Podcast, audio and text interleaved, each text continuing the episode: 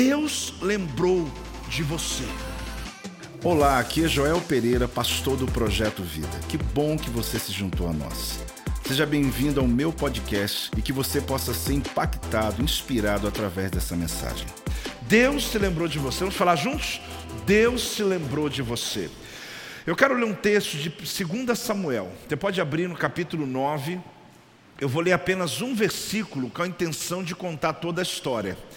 Eu gostaria até, poderia inclusive ler todos os versículos contando a história de um príncipe que era coxo, de um príncipe que era aleijado e que foi trazido de volta ao palácio depois de pelo menos há mais de 15 anos, chamado Mefibosete. Ele era filho de um príncipe chamado Jonatas, neto de um rei chamado Saul, e que tem uma história maravilhosa que eu entendo que no meio desse caminho dessa história, o Espírito Santo vai falar com você nessa manhã. Quem crê nisso, meu amado? Mas eu quero ler apenas um versículo que mostra três fases importantes da vida de Mefibosete e que insiste né, em cada versão que a gente lê. Morava Mefibosete em Jerusalém. Onde que ele morava? Essa é a primeira questão. Portanto, comia sempre na mesa do rei. Onde ele se alimentava?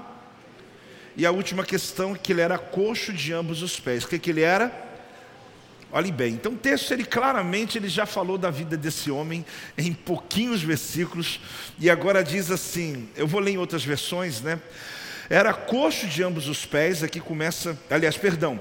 Assim Mefibosete, que era deficiente de dois pés, passou a morar em Jerusalém e todos os dias fazia suas refeições em companhia do rei compartilhando da mesma mesa. Mefibosete viveu em Jerusalém, participando de todos os dias da mesa do rei. Ele era aleijado de ambos os pés. Essa última versão, apenas para confirmar o que a gente já está lendo. Então, Mefibosete, que era aleijado dos pés, foi morar em Jerusalém, pois passou a comer sempre na mesa do rei. Só porque eu não me sinto digno não significa que eu não seja. Fale comigo, só porque eu não me sinto digno, não significa que não seja. A gente tem aqueles sentimentos, sensações. Mefibosete falou: não sou digno. Não, mas não sou. É, ele, ele, se sentia, mas ele era. Ele era filho de Jonatas, neto de Saul, alguém que Davi fez uma aliança. Existe uma aliança aqui feita, querido. Então você pode até não se sentir digno, mas você é não por você, mas pelo sacrifício dele por você. Então aqui é uma condição que a Bíblia mostra, né? morava Mefibosete em Jerusalém, morava no palácio, comia no palácio, mas ele era coxo. Davi como rei, ele tinha poder para mudar a condição social de uma pessoa. Preste atenção. Um rei pode ou não mudar a condição social de uma pessoa? Sim. Aliás, até havia uma prática. Deixa eu te contar como funciona.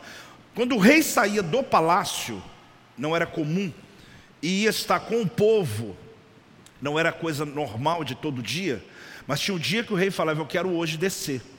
Porque ele ia para as guerras, ele ia para os lugares, mas descer para estar com o povo, incomum. Então, os seguranças, todo mundo fazia o projeto para ele descer, ele andando. E a população enorme vendo o rei. Aí, era muito comum na cultura que o rei apontasse para qualquer pessoa que tivesse no meio do povo, gritando ali, pedindo a tal, e quando ele apontasse para alguém, alguém dele imediatamente vai e busca essa pessoa e traz essa pessoa até o rei. E a pergunta qual que era feita? O que queres que eu te faça? Então, nesse era o momento que um plebeu tinha a grande oportunidade da vida dele. Ele podia pedir uma coisa fora do comum e talvez não ser atendido por uma questão de incoerência. Mas era a hora que ele dizia: Eu quero uma casa. E o rei dizia: Pode dar a casa para ele. Era imediato isso, porque um rei tem poder de mudar a condição social de uma pessoa. Então entenda uma coisa: isso era muito comum. O que Davi fez com Mefibosete foi além, porque ele trouxe para dentro do palácio. Porém, isso é muito comum. Só que um rei não tem como mudar a condição física de uma pessoa. Davi não tinha como curar Mefibosete. Ele podia dar dinheiro, podia dar terras, podia dar servos, podia dar condição dele morar, dele sentar à mesa, mas ele continuava sendo um coxo. E o texto insiste nisso para mostrar a distinção, porque Jesus é rei, e ele tem poder de nos tirar da regência espiritual, como também nos tira da pobreza, da ruína e da miséria. Então talvez você tenha ouvido essa frase e agora você vai entender. Um dia, um cego, a Bíblia fala que é o cego de Jericó.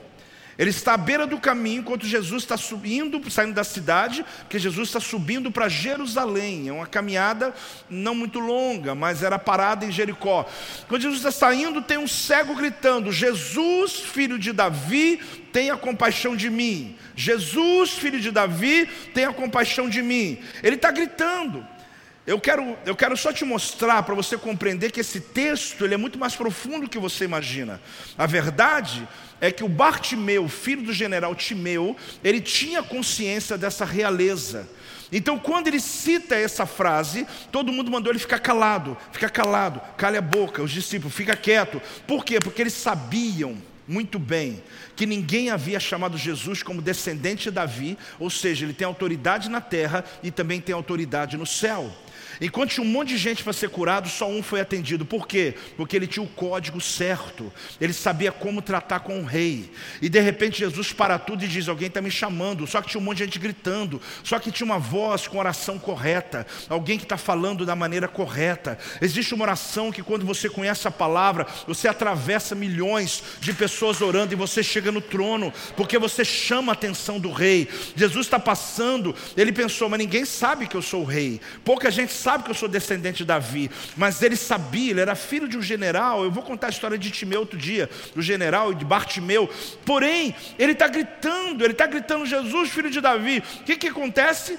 Um discípulo de, de Jesus, como súdito de um rei, corre, porque Jesus falou: traz ele para mim. É o rei mandando trazer. Ele, ele tratou, já que eu sou chamado de rei, então eu vou te tratar como rei, porque Deus vai fazer em você na medida que você o reconhece. Então ele diz: manda trazê-lo. E sabe qual a pergunta que Jesus fez para ele? A pergunta de todo rei: O que queres que eu te faça? E ele disse que eu torne a ver. Davi não poderia fazer isso, mas Jesus pode. Jesus não só restituiu financeiramente aquele homem cego de nascença, mas restituiu a sua saúde. Que Davi ficou no limite da saúde, mas Jesus não. Jesus te arranca da pobreza, mas ele também cura a sua enfermidade, liberta a tua alma, porque ele tem poder para restituir você em todos os níveis. Pode dar glória a Deus então, irmão. Pode dar glória a Deus em nome de Jesus.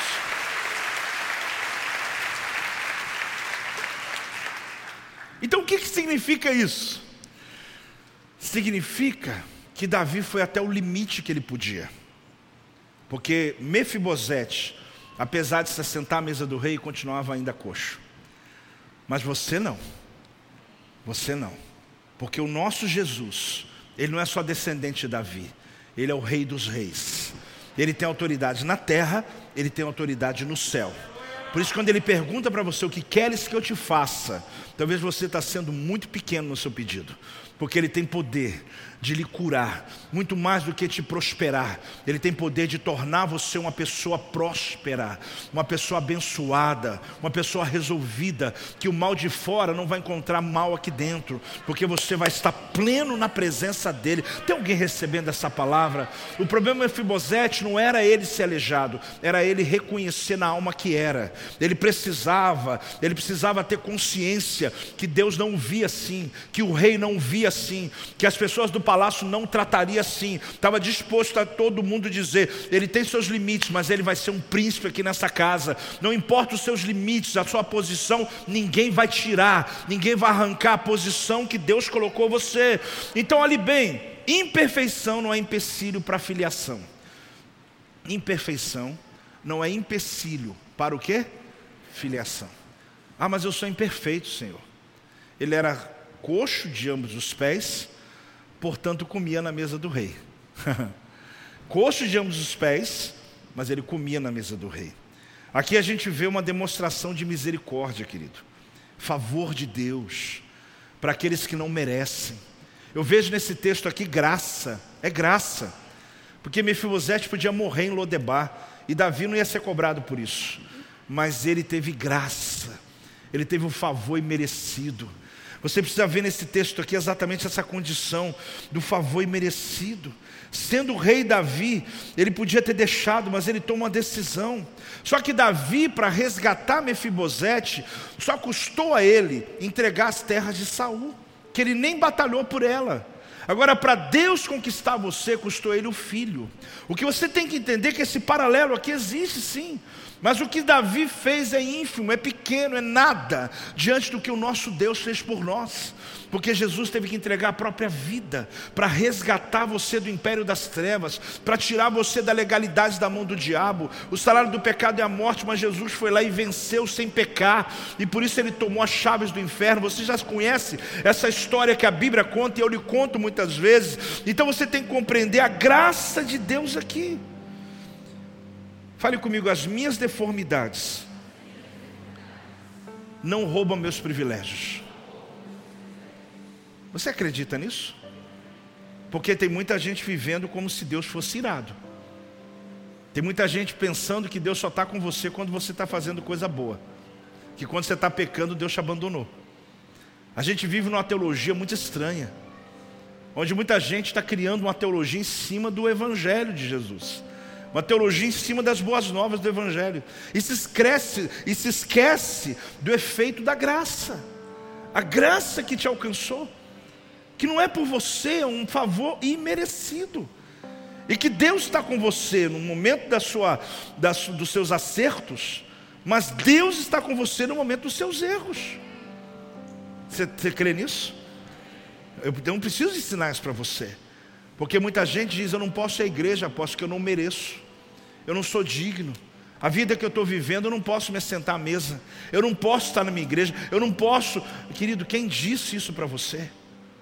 como se Deus fosse Deus irado, Ele está pronto para te perdoar, Ele está pronto para te restaurar, Ele está pronto para te restituir a qualquer hora. O nosso direito pode até manquejar, mas as nossas forças, pode até, aliás, aliás, nossas forças pode até cambalear, mas o teu direito não vai manquejar, você vai estar firme.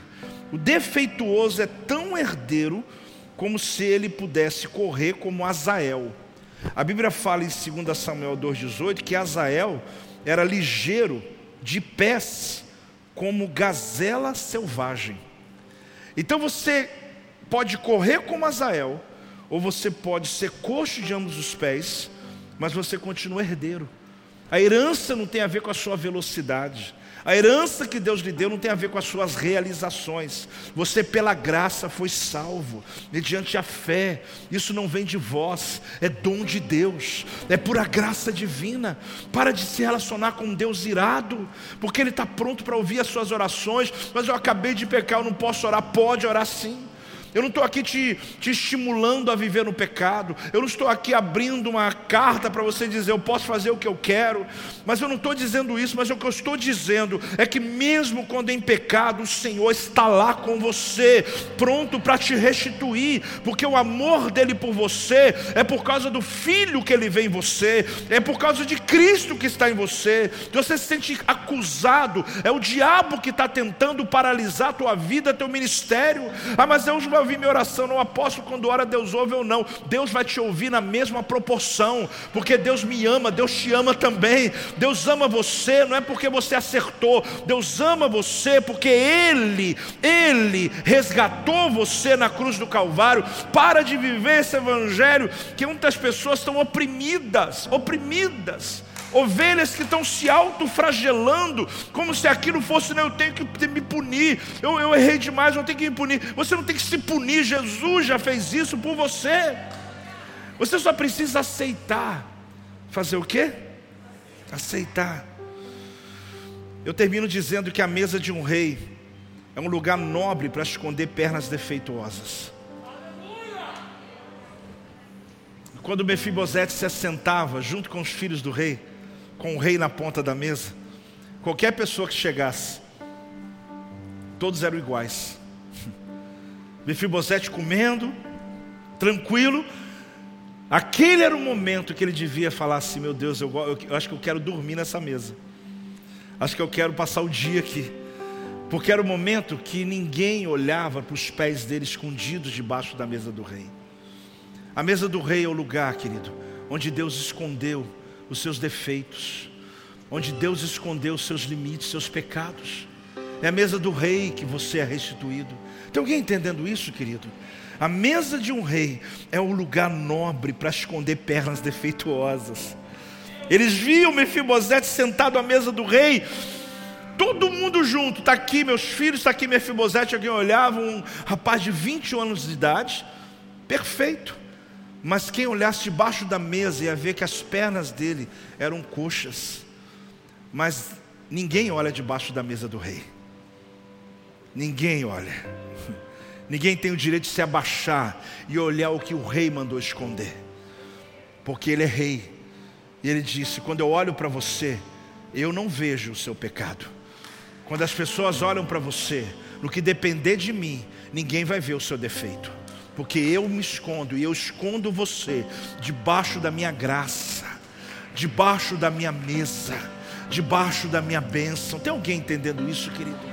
Ah, como Deus quer nos libertar nessa manhã como Deus quer restituir relacionamentos essa manhã, nosso com Ele, que foram quebrados, porque nos sentimos pessoas incapazes, que não merecemos. Amado, eu quero ler um texto para você, ele é de uma Bíblia amplificada, então eu, eu prefiro ler direto aqui para você em Hebreus 13, 5, porque é, é um entendimento em cima do texto.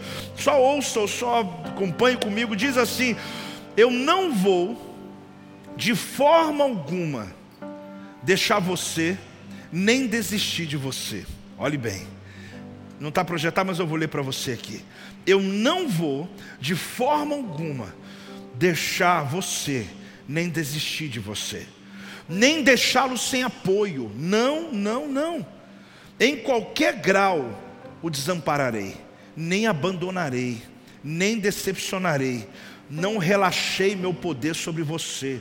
Certamente que não não, não, não. Quando você faz alguma coisa certa, Ele está com você. Mesmo quando você falha, Ele ainda está com você. Você precisa entender isso, porque talvez, ah, pastor, eu sabia. Não. Tem muita gente oprimido por um Deus irado que você criou, que quebrou acesso, que não lhe dá acesso porque você pecou ontem e não posso. Quem disse isso é o diabo. Porque Davi não dizia assim: você não pode se sentar à minha mesa porque você tem um defeito. Não, pelo contrário, a minha mesa vai esconder. E você vai ficar junto com os meus filhos. Davi não podia, querido, restituir os pés dele. Mas Jesus restituiu o cego de Jericó.